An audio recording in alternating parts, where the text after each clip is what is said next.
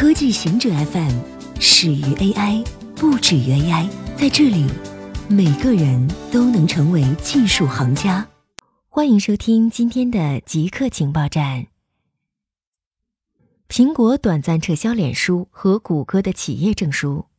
苹果的开发人员企业计划允许企业在其应用商店之外发行 iOS 应用，但条件是仅限于内部测试。然而，脸书和谷歌先后被发现违反了该规定，滥用了各自的企业证书。他们以付费的方式吸引用户安装他们的数据监视应用，安装企业证书以拦截加密流量，对用户的通信进行监视，付费收集隐私。在曝光之后，苹果撤销了两大巨头的企业 iOS 证书，结果是两家公司的内部 iOS 应用都停止工作。谷歌受影响的 iOS 应用包括了测试版本的谷歌地图、谷歌环聊、谷歌邮箱等，消费者版本不受影响。苹果对脸书和谷歌的惩罚只持续了不到一天，两大巨头的内部应用都恢复了工作，但目前不清楚双方是否达成了什么条件。Alpha Star 与职业选手的人机大战并不公平。上周，DeepMind AI。AlphaStar 在与世界排名四十四位和十三位的职业选手达里奥·温斯和格热戈日之间展开的《星际争霸二》人机大战中，以十比零获胜。但分析人士认为，这次人机大战并不公平。AlphaStar 的微操确实令人印象深刻，但许多操作对人类玩家是不太可能做到的，而这对机器人程序来说却是稀疏平常。举例来说，阿尔法 Star 同时在屏幕的两个对立面操纵单位。虽然为了公平起见，DeepMind 限制了阿尔法 Star 的速度，但仍然远远超过人类。通过使用 API，它的点击精度也比人类玩家高得多。API 也给予阿尔法 Star 对整个战场有着近乎上帝的视野。IPv6 在中国，中国有着世界上最大的网民人口。但它的 IPv6 普及度却处于世界最低之列。印度的 IPv6 普及度高达六成，而中国只有百分之三至百分之五。中国有七点四一亿网民，但它的 IPv4 地址数有大约三点零一亿。通过 NAT 分享公共 IP，考虑到设备数量，平均每个公共 IPv4 地址有三个设备使用。IPv4 地址空间已经枯竭，不再可能继续扩充，因此中国 ISP 从去年底开始快速部署 IPv6。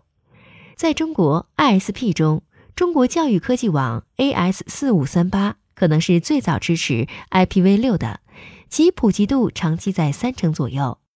中国移动旗下的广州移动 AS 九八零八从去年九月开始加速部署 IPv6。到年底普及度达到百分之十五。北京移动 AS 五六零四八从去年六至七月测试部署 IPv 六，到年底普及度达到百分之二十五。